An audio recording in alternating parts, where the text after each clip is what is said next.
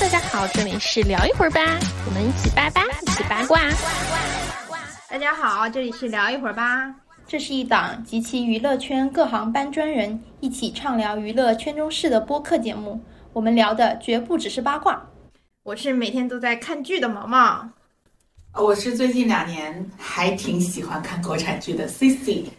嗯，我是最近好几年都没有看国产剧，一直在听剧的菠萝。我们今天聊的呢，是因为在元旦的时候，豆瓣小组就突然传来了一个消息，就俄即将在那一天的下午两点空降一部单改。可以说，全网一瞬间就沸腾了，各大营销号、粉圈，包括行业内就都都在等这个消息。就大家想想，鹅的那个还没有上的单改啊，首当其冲《好一行》，接着张公案，然后就杀破狼什么各种各样的，大家都在等哪一部能真的被抬上来。然后结果呢？两点一到，哎，啥都没有，我就翻遍全网，哎，就只翻到一个张公案他开启的预约点播，很狼来了的这么一个消息。我们这种观众啊就很单纯，永远相信，永远被骗。我们这次就想着根据这么一个事情，让我们来聊聊近几年很火的单改。就这个单改这两个字儿是有历史的，在国产剧这个领域，因为早期都是耽美作品，比如说像最有名的一六年的《上瘾》，属于耽美的范畴。然后我们其实就慢慢的就因为《上瘾》太火了，产生了轰动之后，开始有了一部一些外力的介入，说你得。给我重新改，但确实，说实话，但上瘾的尺度还真的是蛮大的，就被盯上了。网盘已经见不到，见不到了，十二集吧，好像。就是因为他重新剪了，上了一个清水版，是那些用舌头狂甩对方嘴唇的画面也成为不可逆的过去了。应该是从这个时候开始，耽美就变成了单改了。从一九年到二一年，就这段时间是单改一个完全井喷的这么一个时候。大家第一次看的单改都是哪一部？我当然是《镇魂》啊。呃，《镇魂》我看了一些，我我是正正儿八经应该是陈情令吧。然后我也是《镇魂》，当时因为《镇魂》太火了，所以我就不得不做了非常多《镇魂》的稿子。然后我这种一身要强的 B G 人，我是不怎么看耽美的，包括就耽美的原著小说，我看的也不多。但是《镇魂》我真的是真的是看进去了，而且还觉得很好磕，这是很难得的一次，对我来说啊。我知道《镇魂》是因为我朋友知道我看耽美小说，然后他问我说看《镇魂》没？说大家最近都在推这个项目，就是网上很多人就是特别喜欢，就是已经渴的不行不行了，就就来跟我说说想要说问我看没看？我听说了，我一定要先把书看完了之后我再去看剧。刚播出来的时候我。我还没有看，我那个时候一直在看书，大概是放到了第十集的时候，然后我才开始追剧的。我发现，嗯，确实是很好磕，很上头，那个眼神拉丝啊，那个时候还比较露骨一点。对对对，主要是眼神戏，但是人家又没有说台词，又没有说什么的。是能意会不可言传。对呀，你说这是最好磕的，好不好？但是它其实剧情大家也都知道原著是什么样的，它剧情改的非常非常多了，就是已经是真的纯纯兄弟情，而且他们疯狂，就不管是后面的稿子啊，就是有可能出现的宣传也好，还有两个人就是采访说话什么的，都是。我觉得是全靠观众自己意会的这么一个状态。对，主要是 那个时候啊，我我还记得我看了，真的是可能是我看的耽美这种题材的电视剧里，我唯一一个把很多宣传之类的一些访谈都看了的。当时是因为朱一龙不是一个比较慢热的人嘛，他可能比较文静嘛，然后白宇又是一个比较活泼的一个演员，所以他每次都是。就是他会去逗朱一龙，然后整个的过程就让我觉得，哎呀，我好像跟那个人物就感觉有点贴合的那种感觉，就特别像是戏外的一些脑补，延展，对延展的小剧场一样。但我觉得这个这个剧很有意义的，就是就是之前上瘾的话，它只是这两个人他火了，只只火了而已，但他没有说进入到一个主流市场或者是顶流，就是有到那么一个。上风的位置，他只是说啊小众。对，还是他只是说走进了部分八五和九零后这么一个女性观众的视野里哦，大家知道说哦有这么两个人，我会磕他 CP，或者他们俩演过这么样一部剧，就知道了这么一个事情。嗯，但是到了《镇魂》，就直接两个人直接是上了顶流，我觉得是可以到顶流的这么一个对程度了，已经算我觉得一个很重要的原因是因为就是《镇魂》两这部剧的主演就是在演技方面嗯，还是比较是被看到了的，嗯，比较扛打。对。所以这也是他们为什么就是在《镇魂》爆了之后，他们可以后面的戏可以紧接接上，而且他们可以进入到就是去接触一些新的项目，嗯。而且他们能把新的项目给担起来，我觉得这也是很重要的一点。像上影那部剧，黄景瑜好像之前也不是专业出身的，从模特模特然后转过来的。但你相当于他至少是被这个行业知道了，而且对迈入了这个门迈入了这个门槛了之后，你看他现在其实就是不是都调侃他说他是在娱乐圈入伍的嘛？就是其实也接到了很多很好的资源了，现在发展的也对对非常好。他自找到了自己的戏路吧。对，嗯，对相当于那也是他进入这个行业的一个敲门砖。其实整体来说，单改确实是让一部分的演员被这个市场所看见，不管是制作方还是说市场里头的观众。说说到《镇魂》，其实就是它是有一个蛮曲折的背景的。其实很多如果关注《镇魂》的人是知道的，就是它这个项目一开始是乐视的，包括当时乐视手头有很多不同的这种 IP，像什么三中路啊，就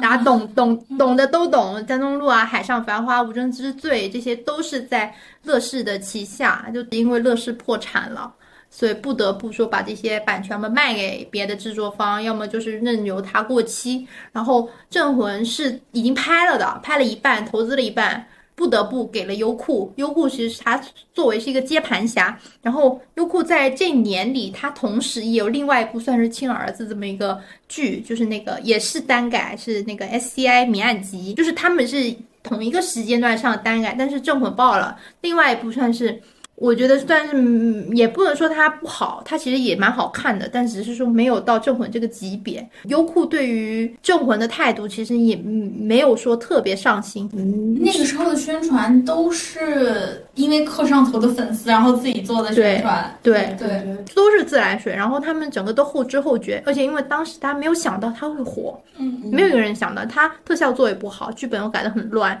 演员两个当时又不是很有名气，在之前在别的作品里给人家做配的那么一个状态，然后就是没想到他突然就火了，火了之后也后知后觉，什么都跟不上，直到他可能大结局了，他们才反应过来啊，我这个剧火了，才开始要来跟进一些什么动作。当时是我印象中就比较深刻的，就是优酷当时这么一个状态。我可能有一点就是马后炮这种感觉是。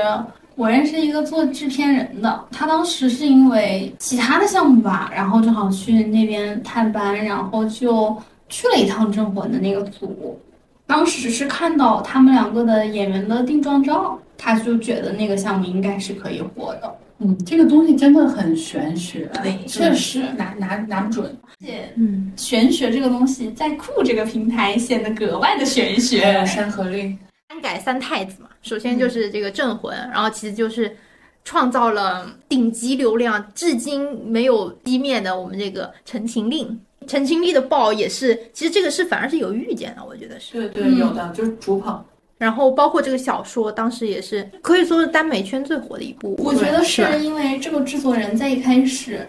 做《陈情令》的时候，他就很有野心。对，就是《陈情令》它火，其实是有些基因在的。你可以看它那个呃花絮啊，就它那些 VIP 能看的那些东西，都是有一些很很多预买的。就他就知道这将来这俩人会炒 CP 会很火，所以他做了很多很多的东西，然后把这些东西付费给粉丝看。我觉得，与其说就是《镇魂》是不确定的因素，是命运让它火起来的，那《陈情令》的话，就是一个很好的鹅之后，所有单改类都可能不是鹅，是所有单改类的项目很好抄袭的一个炒作的一个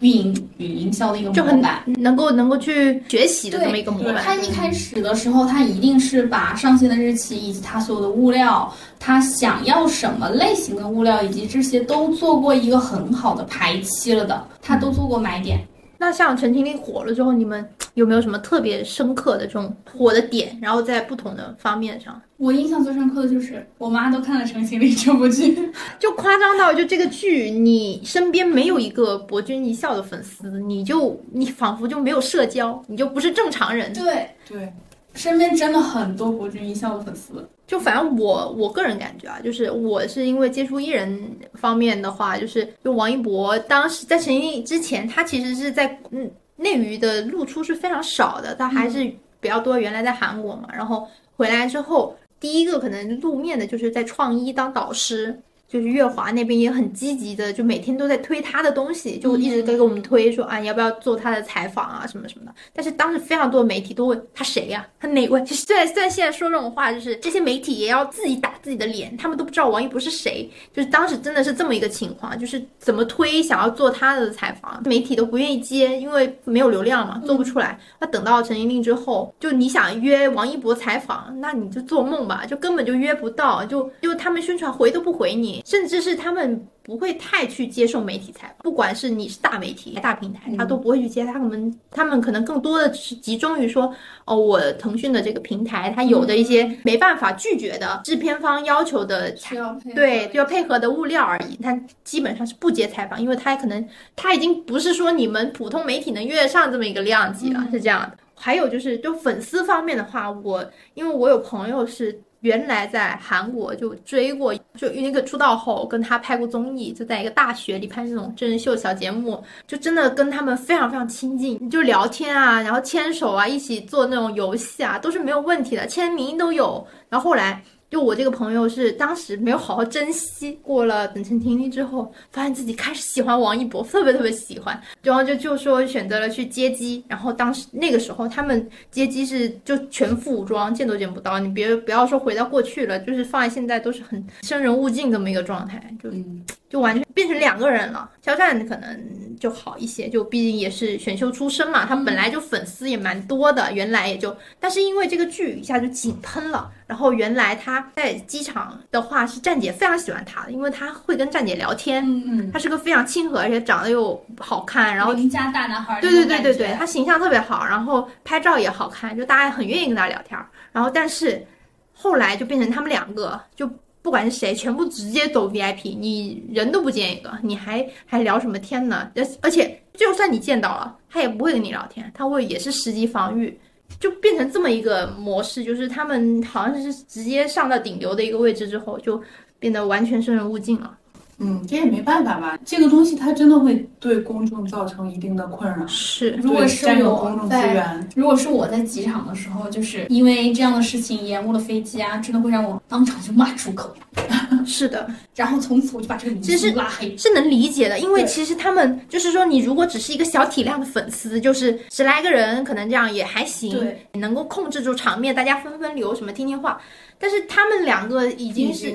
很恐怖的，就是就先别说那会儿刚陈情令刚出来刚爆那会儿了，那会儿就更恐怖了。那现在已经过去这么久了，现在依旧这么恐怖，人是多到你无法控制，然后什么人都有。一部分是因为 CP 粉还在，对，还有一部分是吸了的新粉，可能也比较热情。我甚至见过我有认识的人还在线下开了国君一笑的咖啡店。还记得他们最离谱的，我在网上刷到的那个给他们办婚礼，那是我觉得最离谱的。但是我当时的第一反应是，嗯，侵犯了肖像权，很很有行业意识哈。一些职业病在里面。了，你太理性了。对，但但但其实反过来说，其实我觉得陈情令它对于行业的影响，其实比郑魂要再高了非常大一个对，层级的这个。时候资本已经进来了呀。对就大家都知道这个游戏要怎么玩了，所以他就在刻意的去做嘛。就刚刚咱们有讲过，为什么鹅它的火是注定的，就是鹅在刻意的做这些东西。对，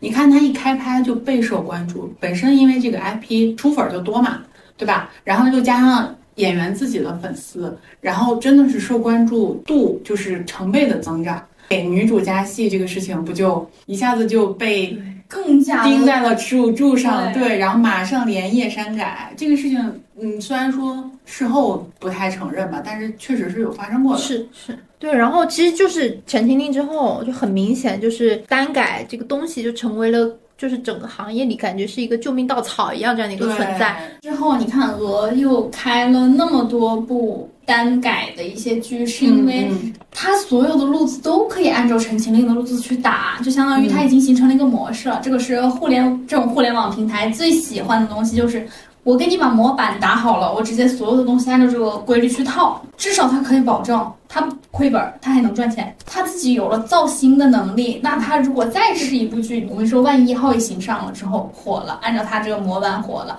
那之后他是不是可以说我自己家也签了艺人，我可不可以用这个套路、这个模板去捧属于我自己的流量？我觉得他一开始的时候可能是有这样的想法的。我其实之前大概。盘了一下，就是目前就已经拍了的杀青了的比较有一些知名度的单改啊，腾讯的已经占到了五个这么的份额，其实算是所有的平台里最多的。左肩有你、好一行、君子盟，就是张公案，张公案他改名了，对，君子盟。然后烽火流金，烽火流金就是杀破狼，然后还有轻狂，就是今朝万年长，他改成今朝万年长了。这么五部片子，它都是。二十二一年，就起码都是十一月之前都杀青了的。最早就是浩一行跟张公案，他们两个是二零年底就已经杀青了的，就已经拖到现在。现在是备案了五十多部单单改，然后杀青了有大概三十部，都是这么一个待播的一个状态。然后就是大家都想分一杯羹。但是能不能播就完全靠命。像其实《浩一行》是在《山河令》之前就拍完了的，但是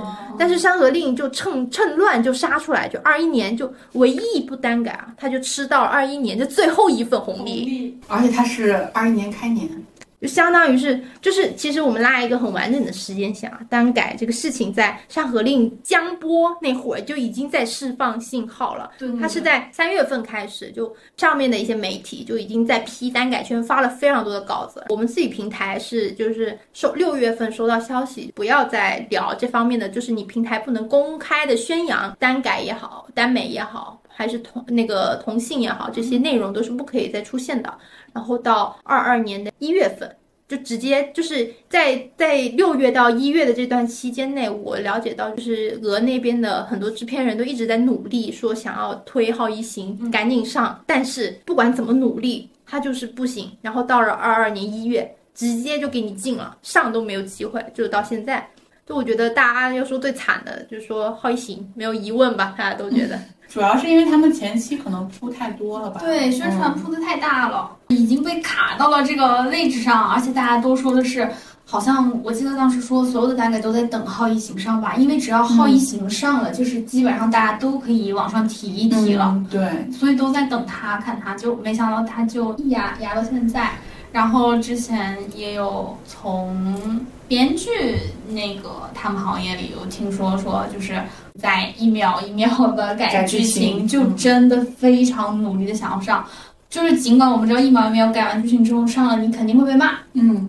他们也努力想要上。对我朋友已经看过，算是已经浅看过了一些片段。就真的是面目全非，但是为了上，他们已经这么努力，但还是没有赶上这最后一趟列车。所以我就很好奇一件事情，就是国产的单改就国外也很有市场哎，但是为什么大家都没有想过会说先首发海外？我觉得土壤不一样。抛开政策这方面不讲的话，就是你国外没有我们这些，就是比如说我们国内做这种仙侠剧、武侠剧这种也好，它是有这个土壤的。但你在国外，第一是你的文化背景是不同的，第二是你的演员在国外并不知名，没有办法去招很多的会员过来。其实对于平台来讲，最大的收入板块还是在会员部分。那另外一个还有一个问题，说到会员，然后最重要的还是版权。盗版的出现会给国内的我当对，我当时想的就是是不是因为会担心说海外盗版的问，那肯定是盗版是最大的一个问题。现在任何一个东西你发到国外，你都会有这么一个风险。你先在国外发行的话，因为我印象中近国国内这么多一年以来，很少有国外先发行的东西。嗯，是的，我印象最深的是那个就不是影视，是那个综艺，就是《爸爸去哪儿》。因为播不了了，你真的是彻底就没戏了。那我放弃了，那我就直接上海外吧，就是这样子。但至少海外的话，你可以有一个收回成本的机会。嗯，那还是差太多了。像他《好一行》这么，他现在一直端在那个位置，他没有办法去播的在海外播的一个原因，我觉得大概率就是因为他前期铺的太多了，他投入的太高了。而且这个剧，如果你要在海外播的话，你的收入的卖不上价，对你肯定是没有办法跟国内比的。你国内这个环境、营销环境就在这儿，因为它不光是播剧收会员费这么简单，还有很多后续的，比如说演唱会，对吧？对。比如说我可以开那个花絮超前点播这些东西，都都是平台的一贯操操作。对吧，就是说到这些单改剧的后续的一些经营啊，然后我想起一件事儿，就我之前买了陈情令的演唱会，但是因为。各种原因，就我忘了看了，哦，就是没有及时的看，然后结果我发现没过几个月过期了，它竟然是个有时效性的东西，哦，所以这个就让我有点，就是很，但是你不能说资本家越来越会挣钱了，真的，而且很贵啊，你想一场线上演唱会这个价格，我当时真的是上头了，买了，买完之后没有及时的看，然后就过期了。它是一个产业链，从开头就断了的话，它后面什么都做不了了。就是其实我们说，就是整个单改训了之后嘛，演员是一方面，但他们其实已经拿到他们想要了，他们演了这个剧，虽然花了时间，但也钱也赚到手了，可以这么说。惨的是出这个钱的人，制作制作方就是出品方，对，就是剧方和投资方。现在整个。情况就太不乐观了，就是钱已经投了，大部分的片子我都拍了，然后该做的我也都做了，但是我上不了了。现在就是甚至就是有一些剧，他的在负责这个剧的制片人他都出走了，但这个剧什么时候上，这还没有消息。而且我还想到了一个问题，就是版权的问题。嗯，因为影视版权也是有期限的，他能这个版权能不能等得起也不好说。对，可能他钱都没收回来呢，然后公司先被拖死了。版权续费一般，版权续费都会涨价。就是你不拍的话，那我可能有别人也在盯着这块肥肉，对吧？我可以把它以更高价卖给别人，感觉跟租房子一个道理。就除了《好一行》，就最惨的《好一行》，然后我们这边了解一些消息啊，就是其实这些大部分除了已经杀青了的，就他们是已经做完了，比较惨。然后还有一些刚开机的，拍了一点的。那也很惨，我的默读。对，首当其冲，已经有三个非常大的 IP，默读，默读就拍了一点，然后就叫停了。然后天官赐福已经进组体训了，也停了。还有将进酒，就就已经在选的这个阶段了，直接项目喊停，就是相当于我好不容易拉投资，已经拉了一个大盘，然后这个盘它就碎了。一时不知道 是拍完的惨还是没拍完的惨，对，都很惨。这中间不仅是演员、制作公司，还有更多的底层，就是我们做这个打工人。对，更多像我们这样的打工人。就二二年已经有很多个项目就已经这样直接喊停了。而且你说单改头部的 IP 作品能有多少呢？其实我觉得啊，有声这个行业可能。它的有一些东西值得影视行业去关注的，你像猫耳和曼博，他们都是以耽美作为主战场，但是他们已经慢慢的这项在 B G 去转了。为什么？因为他们已经把所有能做的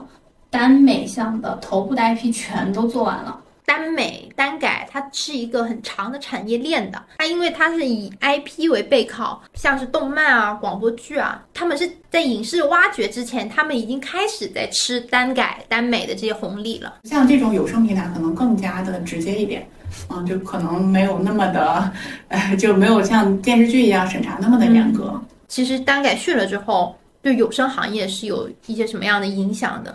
嗯，其实像大概从其实《镇魂》，我记得好像也是一八年的作品。然后我一八年的时候就开始接触了《死亡万花筒》，是我听的第一部商业广播剧。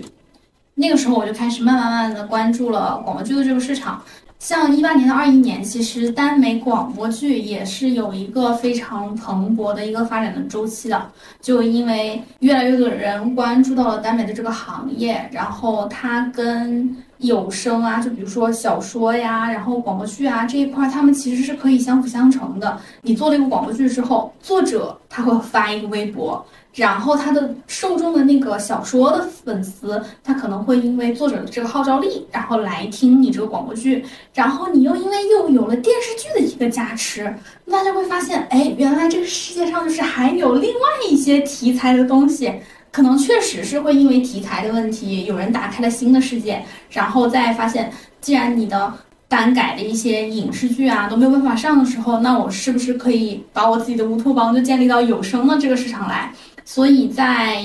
一八年开始，有声关于耽美的整体的投入其实是比较大的，而且那个时候像猫耳基本上就出了像《魔道祖师》啊、撒野呀，很多这种大的头部的 IP，他们其实是很早的时候就已经买好了版权，已经开始在制作了。嗯，二零年、二一年的时候是精品的广播剧会比较多的一个时间段，从二一年下半年到二二年开始，因为越来越多的人资本来了，资本来了，他就是注意到这个行业了。因为影视圈的人发现，哎，为什么我单改的剧上不了，但是我也可以去做广播剧啊？所以现在我已经发现有越来越多的影视类的公司开始做广播剧了，甚至在我两年前面试的时候。有一个之前就正好我做营销商务的时候，嗯，一个行业老二这么位置的一个公司，他们也开始招广播剧制作人，嗯。然后我就跟 HR 聊了一下，我一定可以确认的是，这部分人他们是不懂广播剧的，只是看到说来可以做，对，我就做。他。们已经瞄准了这个市场，因为都是耽美嘛，他们会发现耽美的粉丝粘性非常的高，一定是可以让他们割到韭菜的。这个感觉有点像当年就是游戏做起来的时候，就很多资本哇涌入到游戏里，然后现在就是广播剧出来了之后，然后大家资本又哇又又从这个对风口进来了。因为他们就是你像影视都已经做的这么好了，那广播剧他就想的是我成本更低，我可能风险相对他们来说就更低，嗯，我只是换了一个渠道，还是同一批粉丝，我就是能割到他们的钱。只要我营销做得好，对吧？对，只要我那个呃能请到一些大咖的配音老师，嗯我就可以。就是在广播剧领域，其实还是耽美的形式对，没有耽改这么一个呃。有一部剧是去年上的，为了避免做宣传，我就不说这部剧的名字，但是它确实，因为它是刑侦题材，它最后不得不变成了单改。现在耽美，现在广播剧是碰不了刑侦这个题材的，这个是可以肯定的。嗯就可以说是耽美最后一个一片净土嘛，可以这么说吗？嗯，还说其实它还是在未来一两年内有可能，被在二二一年底啊到二二年这个阶段，上面是有关注到有声耽美这个领域的，所以其实平台有在自我的进行一部分的阉割和审查。但是二二年的时候，我听到了消息，关于耽美向的东西又要开放。这个我不知道今后是会变成什么样，但是在现阶段，这个口子确实是被收紧的。嗯不管是猫耳还是漫播，还是其他的一些有声的一些平台，自己都会做一个审核的把控，做一个风险把控了。现在已经开始。嗯之前的时候当然是更好的，就是剧里怎么写，我们可能就想让老师进行更好的一些展现。但是现在其实也面面临着一些风险了。其实也相当于就是剧，它进了单改的剧之后，慢慢的这种审核的风险也下降到了其他的一些其他的一些领域，对。你像动画，动画之前就是人家反派自救系统，然后天官赐福、烈火浇愁这些，其实也都是耽美向题其实《魔道祖。师》也是，对嗯，魔道祖师是因为播的早嘛，但是它被改的也蛮多的，嗯，剧情。然后你像烈火浇愁，之前我知道的，它第一季播出了很长一段时间之后，它的第二季是过不了审，不给发证。最近我听小伙伴说，有可能开始在行动了，所以我不知道是因为从内容上他们决定把这个东西做成兄弟情，就是为了方便审查，还是说确实是有松动的可能松能。动的可能。就是它这个松动还是目前针对于说有声和动漫，对还没有开放到影视的这么一个，很有可能，很有可能，但是有可能慢慢渐渐的蔓延从下到上，对，也有是有可能的。对，其实除了我们刚刚聊的很多都是关于上层的，嗯就是单改训的，那这些人没钱赚，然后他往别的领域走，那别的领域又受限，那他又往在别在更更下的领域走，就是没饭吃了嘛。但是对观众跟整个粉圈来说，其实也是没饭吃，物质跟精神都包括的。像是就我们刚刚也提到了蛮多关于粉粉圈的那种现象，像不孕艺校就比较有名的事情，就不孕艺校的站姐只要卖 PB 就会赚海景房，完全不是问题。还有就是。比较有名的一些就做职业站姐的，他开始押宝。我这里要先简单的说一下职业站姐纸粉儿的这么一个存在，他们是很很讨厌别人叫他们做代拍，因为实际上代拍跟纸粉儿是有很大的区别。对，代拍是代拍，他只是没有感情的拍摄机器，他就是拍了赚钱，拍了赚钱。但是纸粉儿它其实是有爱在里面，他是只是说把我。当粉丝做站姐、做产出这些事情当成一个职业来做，所以他其实是一个纸粉儿的那么一个身份。但是就比较有名的纸粉儿就是金白开，他是去了撒野，他当时压的就是王安宇，而且王安宇确实也，咱咱说实话也够帅，也就是各方面形象条件都非常好。这个剧播了，其实应该他人气也不会差的。他拍了很多的神图，真的是当时我印象很深，就是我其实对撒野没有很大的兴趣，但是我看了他的图，我对这个剧开始有了期待跟兴趣。就故事感还蛮好的。撒野我是把广播剧全都听完了的，我没有看小说。然后我当时看了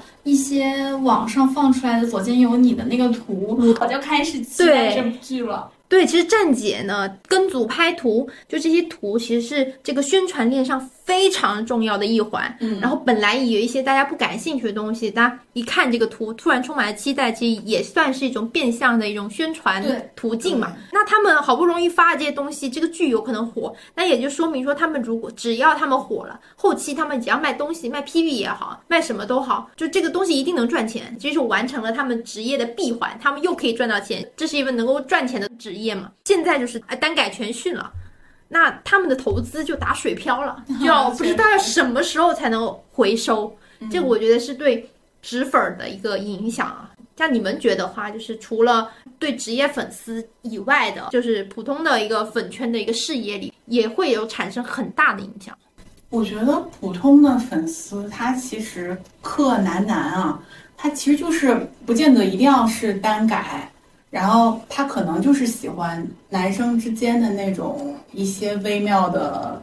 氛围吧，可能。然后其实很早以前就有很多磕男男的，就不光是在那个耽改剧里，就比如说像很多 BG 的那个剧里面也会有磕男男的。呃，微微一笑里面就很明显，然后就是那个美人美人师兄 就很明显。对，然后像那一部写的本来就是他，他是，但是你剧里不能说嘛。嗯。但是有些人是看了剧之后才开始磕的。然后还有像特别制作精良的《琅琊榜》和《伪装者》，这个是出圈了的。对对对。男男。对。再往前倒一点，有那个《仙剑三》，就是景天和白豆腐这一对也是人尽皆知。然后甚至在芭莎拍了大片儿，就是胡货嘛。其实像很多剧在做的时候，他一开始就有预埋这种东西。你像。隐秘角落那两个孩子的那个线，其实也有很多人磕，然后包括一见倾心里，然后有一个什么炫耀组合。这部剧虽然说有一点惨哦，就是在略糊略糊，就是甚至后面还有塌房，当时也是有很多人磕的。因为我一搜男男 CP 大过男女主 CP 这种呢，就这一部首当其冲，就很多人磕。就是很多像特别火的双男主的剧，其实他也是有在有意无意的做这个方向，就比如《民国奇探》。穿越火线，唐朝诡事录，这个也有在做，那个两个男主的这个线，然后还有就是制作好一点的，它也有那种就是粉丝去刻那个男男线的，就白月追凶、长安十二时辰、奇魂都有。这儿有一个彩蛋啊，就是古早的男男 CP，古就是这个元老初代纪晓岚和和珅，铁齿铜牙纪晓岚。其实。我觉得更多的啊，就是磕 CP 的。我磕 CP 的这个心事，我只要在看剧的过程里，我觉得他们两个有水花，我就会磕。他们的剧里是真的，那他们就是真的。对对，所以我觉得对普通的粉丝来说，而且你看，我看影视剧的时候，一开始的时候，我可能是没有粉丝属性的，我可能对其中的任何一个演员都搜搜，对我都搜搜，我根本就不是他们的粉丝。但是我看了之后，我会对角色。之间的关系产生格外的关注，所以如果是对我作为普通粉丝来说，就是可能单改训了就训了，对我的影响可能没有那么大，因为我还可以有其他的代餐。哦，就有往其他别的方向，它有仍然有耽美的东西，有那个影子在，那我也可以磕。嗯，它确实，它可能也不是耽美的影子，它可能真的就只是兄弟情，那我磕的也可能只是兄弟情。但我可以去 loft 上啊，我还可以去，我可以找到其他的一些。做好的饭。哦，这是一些二次产出的，对就是一些写文的或是画画的这些往不同的方面的一些对对对，所以我的精神层面其实是会很丰富，就感谢二次元做饭的太太们，谢谢大家，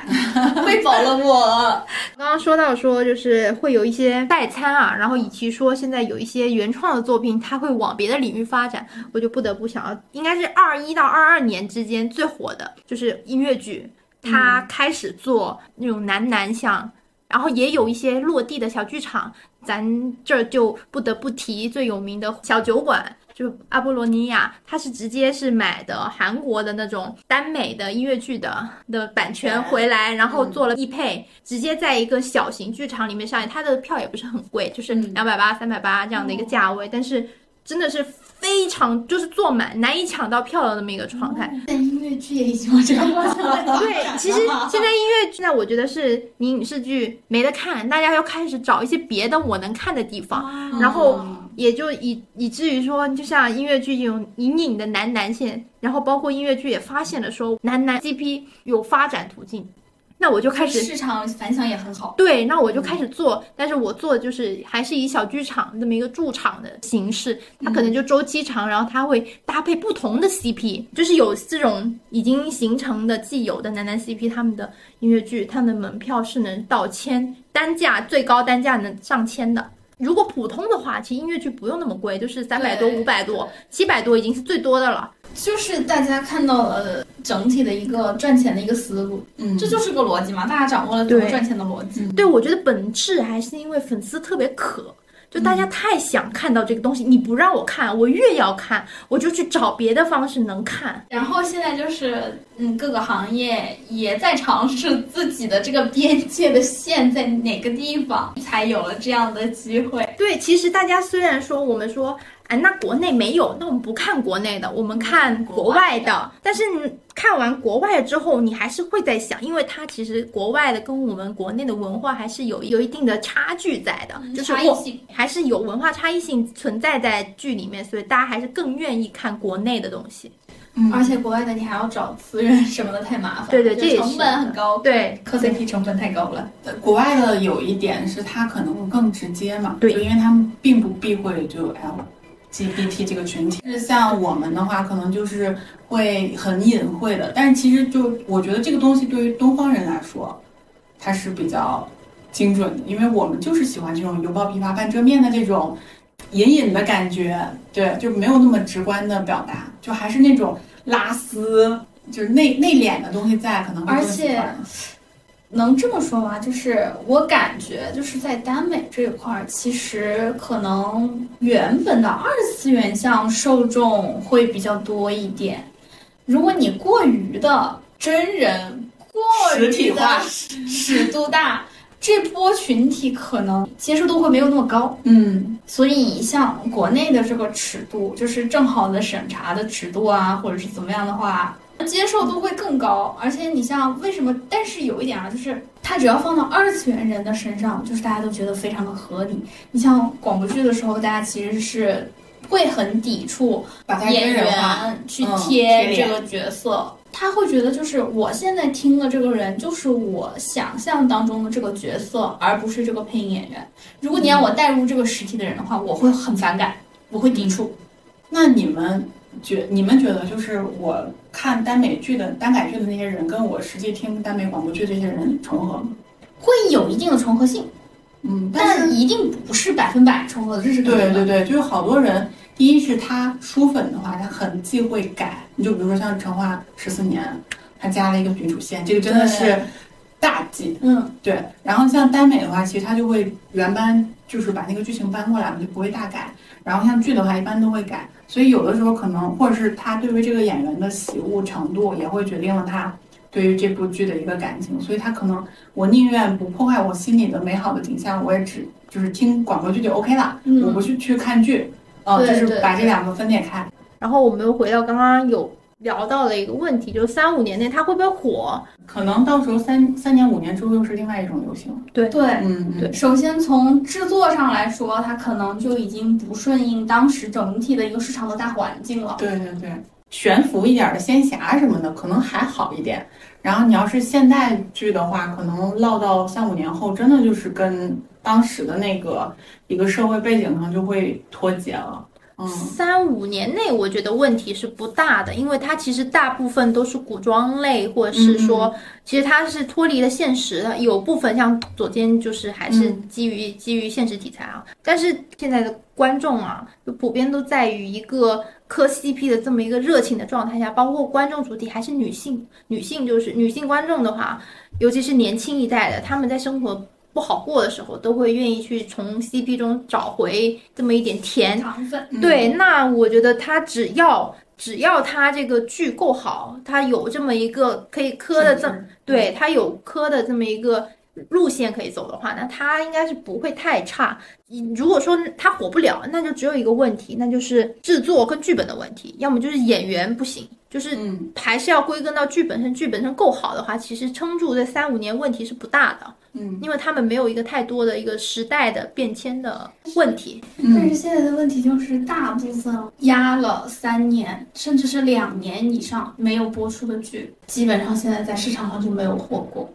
我觉得也是，可能也要看一下这个剧本身的一个题材内容内容。对，这这个事情，现因为放到现在来讲的话，真的都不好说。其实也相当于就是过了这么一波浪潮，其实我们也无法想象说三五年后是不是单改，就单改这个热情它会不会就真的就消退了，或是出现一个什么样的一个情况去变化。而且还有，我觉得有没有一种可能，就是演员的他这几年已经飞升了。我当时我当时还想了一个问题，就是是不是这个时候就是三到五年里，演员他可能自身对于自身的定位也有了一个改变了，然后你再回来这个项目播出的时候，可能。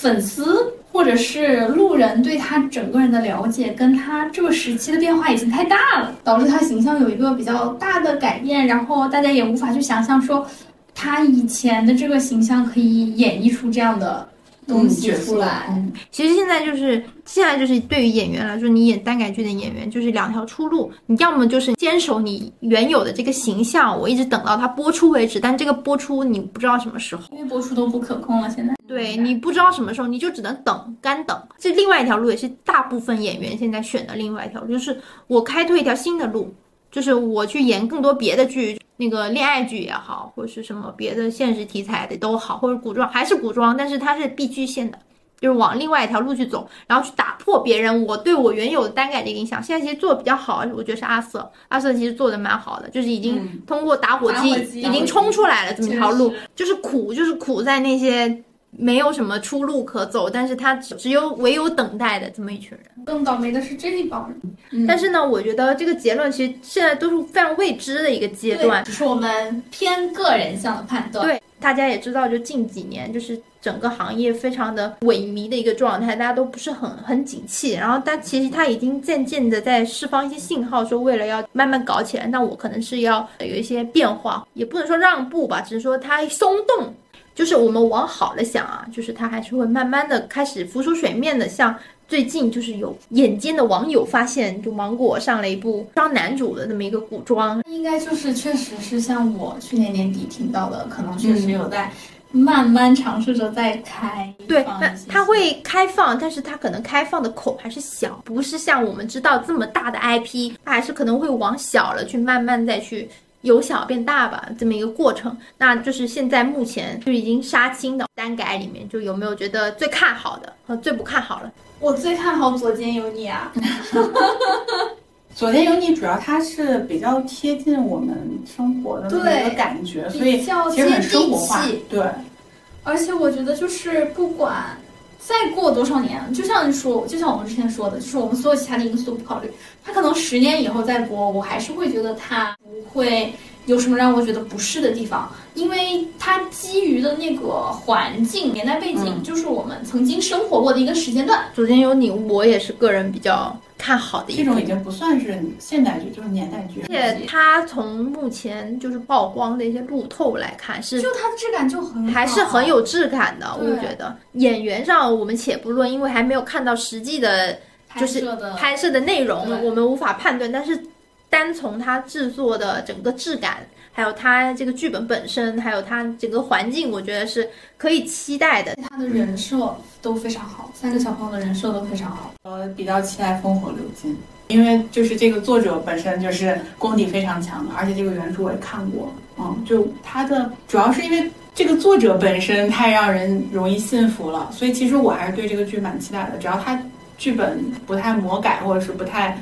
比较比较尊重原著的话，我就还是愿意相信的。我也期待杀破狼，因为之前就是他们配音的时候，啊、有人跟我说好像还还不错，是吧？嗯。然后最不看好的呢？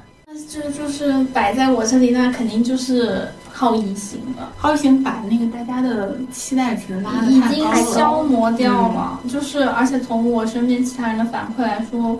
可能就是确实是救不回来了。这些也是我们个人的纯纯个人的一些想法，就他最后实际情况是怎么样的，我们也不能完全的去预测。对本节目所有发言仅代表个个人观观点 对对对，我们都很求生欲很强。但说实话，但我觉得这个就是我们且不聊剧情内容，就好一行的 CP 是有磕点的，但只是说现在我觉得比较出现问题，就还是内容本身，嗯就比较担忧的是内容本身，而不是演员的问题。其实我觉得啊，就是真的，这个剧火不火还是要看它的一个内核，嗯，就是它的内容真的还蛮重要的。你看，其实包括像郑文也是，就他这个人设是非常的好的，，对，人他的人设跟演员员非常的贴，所以对，就是他，即便他那个剧再脱离现实、再悬浮，就是你也是能看进去的，就是因为你能相信那个角色，嗯，相信那个人设。就包括我喜欢《山河令》也是，因为就抛开它的单改的那个就是基因不说，它本身是一部很好的武侠剧。就是我已经真的很多年，就我从小看金庸剧的，就很多年没有看过这么就血统纯正的武侠剧了。就是我自己本人看是很开心的，再加上里面两个人互相救赎的那种感情，其实对于我来说，我也非常希望我能够遇到这样的朋友，能共情到那种感情。然后《陈情令》也是，《陈情令》是因为它原著真的做的很好，因为我也是书粉儿，我就真的很喜欢魏无羡那个角色，我就觉得他这个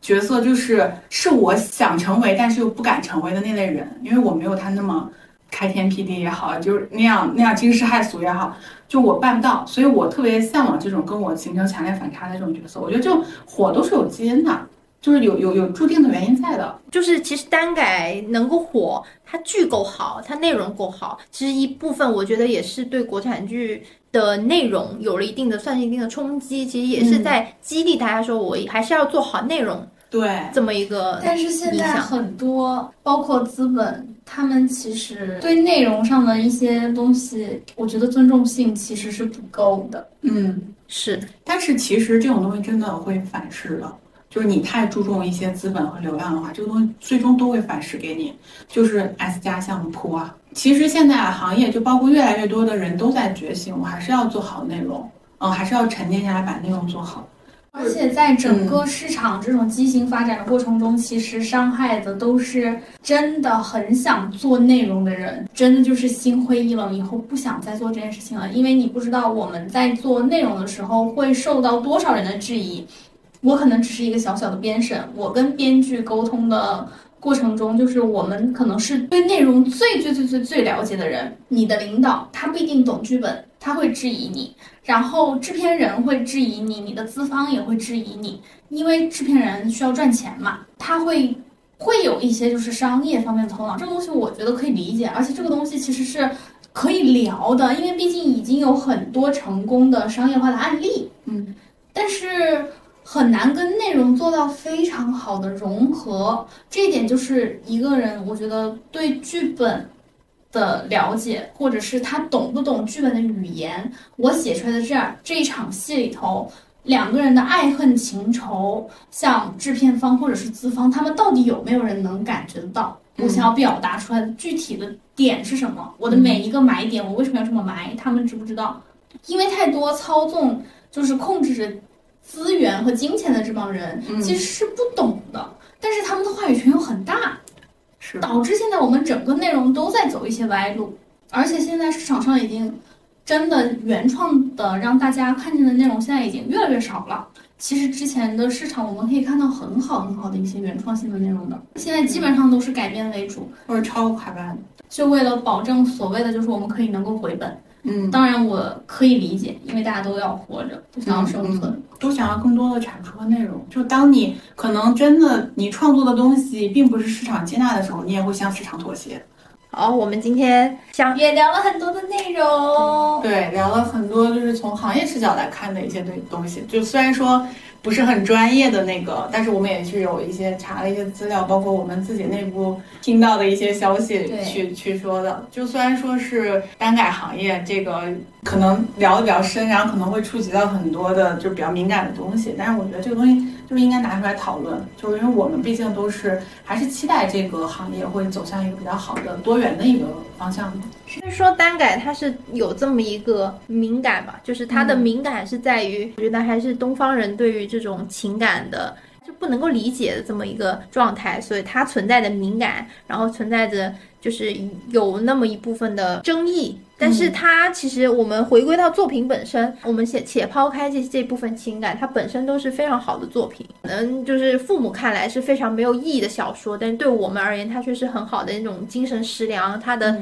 内容、它的文笔、它的情节，都是我觉得是是是好的东西。但是只是说，现在由于各方面的这种敏感因素，导致了它无法影视化到我们的面前。嗯，就我们还是一个遗憾的心态，那也需要说，就是拿它出来讨论呢。其实也是，就希望这么一种情感它能延续下去，就是我们对好作品的一个期待。我为什么会记得这个作品？就是它一定是会有让我感动的东西在。怎么保留这些让人感动的东西，以及让它会更贴近作者的风格，或者是他展现的这种画面？嗯。我觉得这个是我们做内容的时候需要思考的一件事情。